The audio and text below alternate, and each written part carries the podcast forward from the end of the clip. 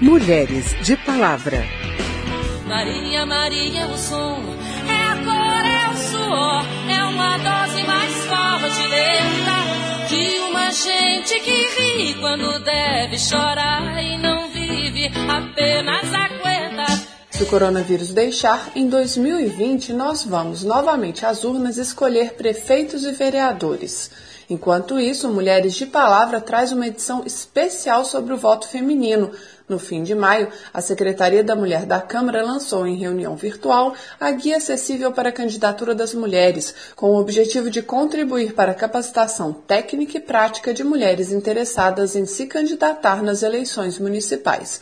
A repórter Carla Alessandra tem os detalhes. Mas é preciso ter manha, é preciso ter graça,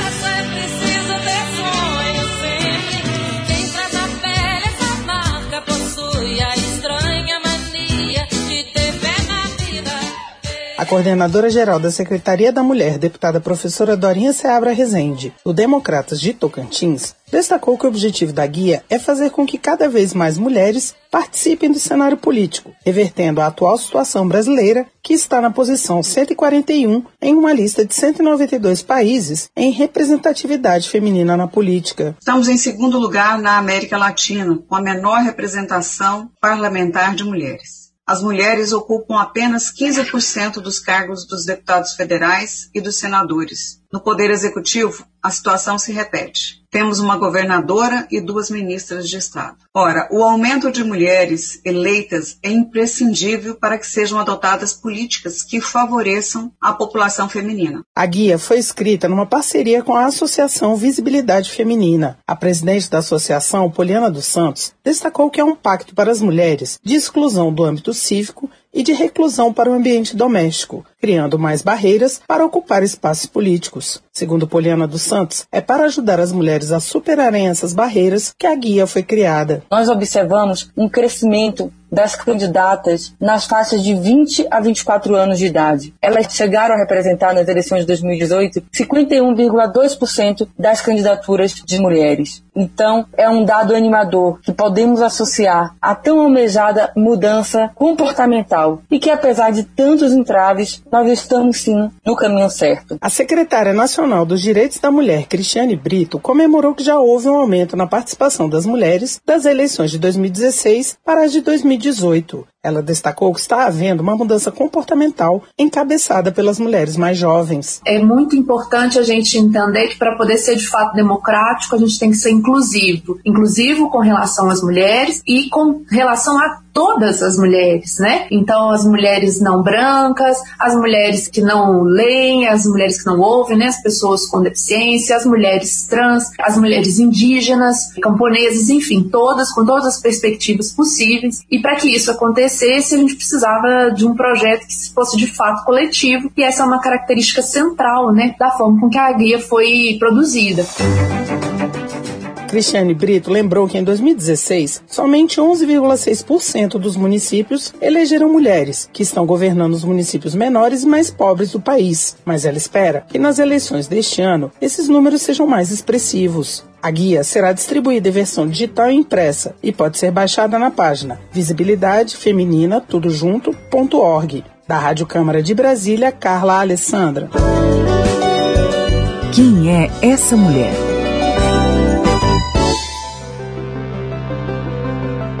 Brasil está entre os 50 piores países no ranking de presença feminina na política, segundo o levantamento da União Interparlamentar.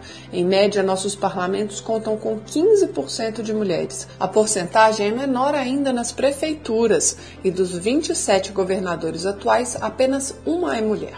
Com esses números, não parecemos tão distantes das pioneiras que há menos de um século conquistaram os primeiros cargos eletivos no Brasil.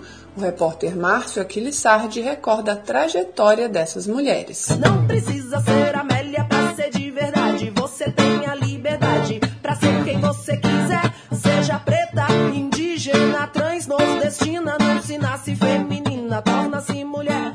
Há pouco menos de 100 anos, em 1928, o Brasil elegia sua primeira prefeita, Alzira Soriano, em Lages, Rio Grande do Norte. Foi a primeira vez que uma mulher ocupou uma prefeitura em toda a América Latina. No mesmo ano e também no Rio Grande do Norte, Joana Cacilda Bessa, que já havia sido a primeira eleitora do país, junto com outras mulheres potiguares, conquistou a primeira cadeira de vereadora do país, na cidade de Pau dos Ferros. O pioneiro voto feminino estava previsto na Constituição Estadual do Rio Grande do Norte, e Joana Bessa requereu sua inscrição como eleitora, assim como centenas de outras mulheres de seu estado. Mas logo depois das eleições, cada voto feminino foi cancelado pela então Comissão de Poderes do Senado Federal, com a alegação de que a tradição política brasileira nunca havia permitido o voto das mulheres. O direito de votar só foi conquistado de forma definitiva pelas brasileiras em 1934.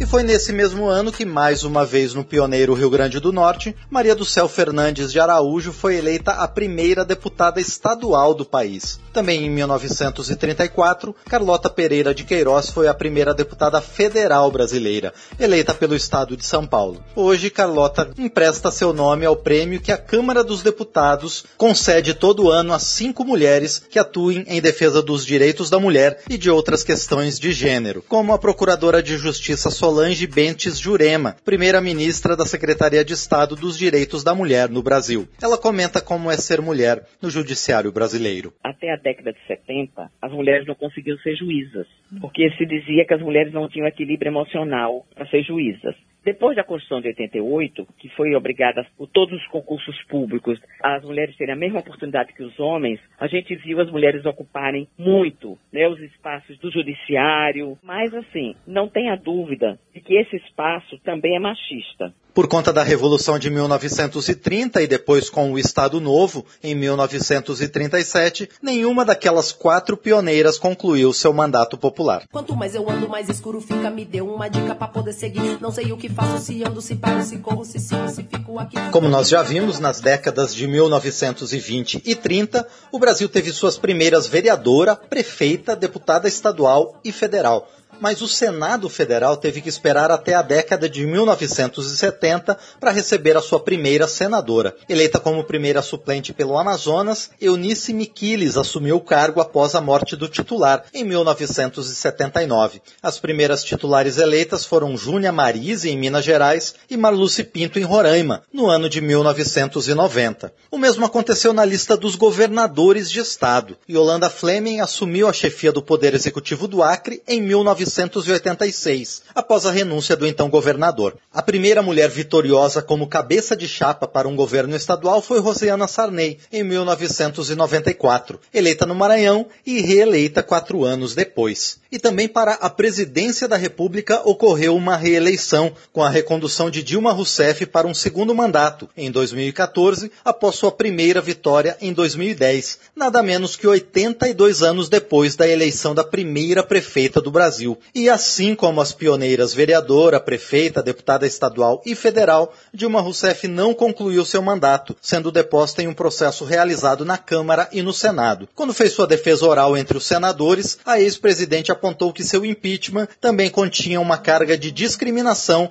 contra a participação feminina na política. Tem sempre um componente de misoginia e de preconceito contra as, as mulheres nas ações que ocorreram contra mim. Eu fui descrita como uma mulher dura e sempre disse que era uma mulher dura no meio de milhões de homens meiguíssimos. Eu nunca ouvi ninguém acusar um homem de ser duro e a gente sabe que eles são.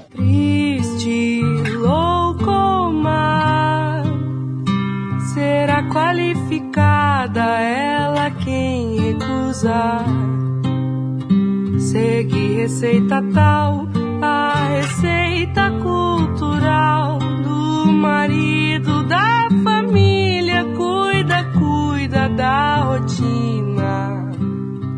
O direcionamento de mais recursos do fundo eleitoral para partidos que tenham políticas concretas para alavancar as candidaturas femininas é uma das medidas citadas por cientistas políticos e deputadas para estimular o aumento da participação das mulheres na política. Para Flávia Moraes, parlamentar do PDT goiano, a solução para que o legado das pioneiras da política nacional tenha continuidade passa pelo financiamento das campanhas. Sim, as mulheres vão participar mais da política, até por causa do fundo eleitoral que foi criado com um percentual específico para as mulheres, que era um desafio muito grande para a mulher se candidatar, mas nós precisamos continuar trabalhando muito por isso, porque hoje existe uma subrepresentação das mulheres na política.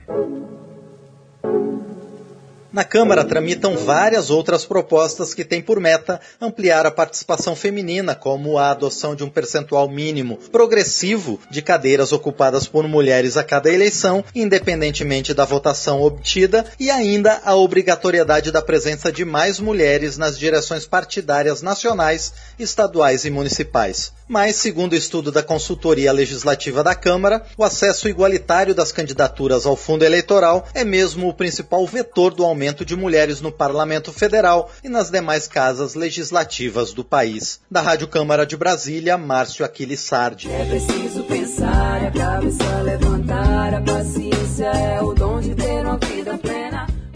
Dica Cultural. A gente encerra este programa especial com uma sugestão de leitura do Clube do Livro Virtual da Livraria da Câmara, O Voto Feminino no Brasil, da historiadora Tereza Cristina de Novaes Marques. O livro apresenta fatos e curiosidades da história da luta pelos direitos políticos femininos, contados em linguagem acessível e descontraída, com foco no público jovem.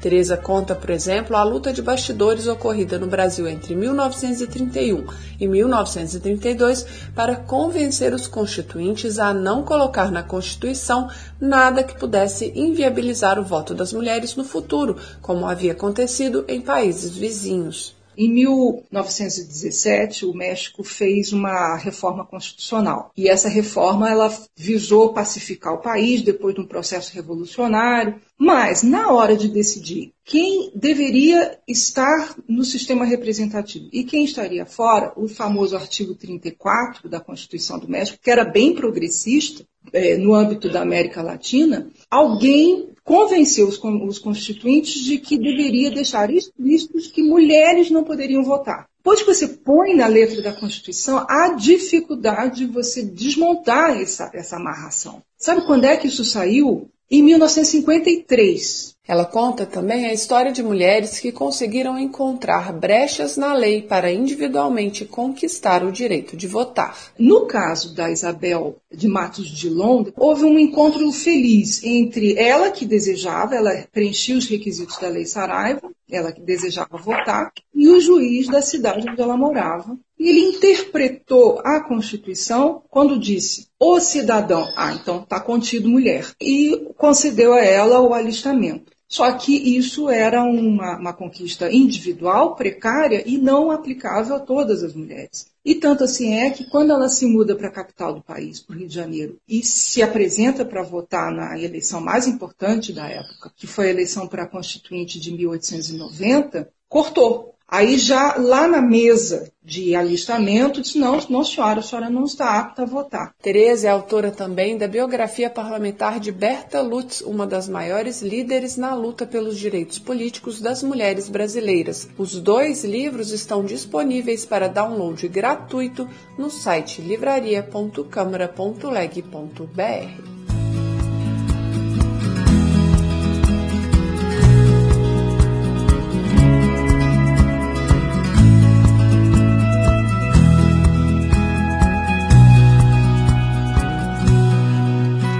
Esse foi o Mulheres de Palavra, que teve produção de Cristiane Baker, reportagens de Carla Alessandra, Márcio Aquilissardi e Verônica Lima, trabalhos técnicos de Newton Gomes, apresentação de Verônica Lima e edição de Márcio Aquilissardi. Se você tem alguma dúvida, mande pra gente. O e-mail é rádio.câmara.leg.br e o WhatsApp é 61 999789080. O Mulheres de Palavra é produzido pela Rádio Câmara e transmitido pelas rádios parceiras em todo o Brasil, como a Rádio Cidadã de Muriaé, da cidade de Muriaé, Minas Gerais. Você pode conferir todas as edições do programa no site radio.câmara.leg.br e no seu agregador de podcast preferido. Obrigada pela audiência e até o próximo programa. Mulheres de Palavra.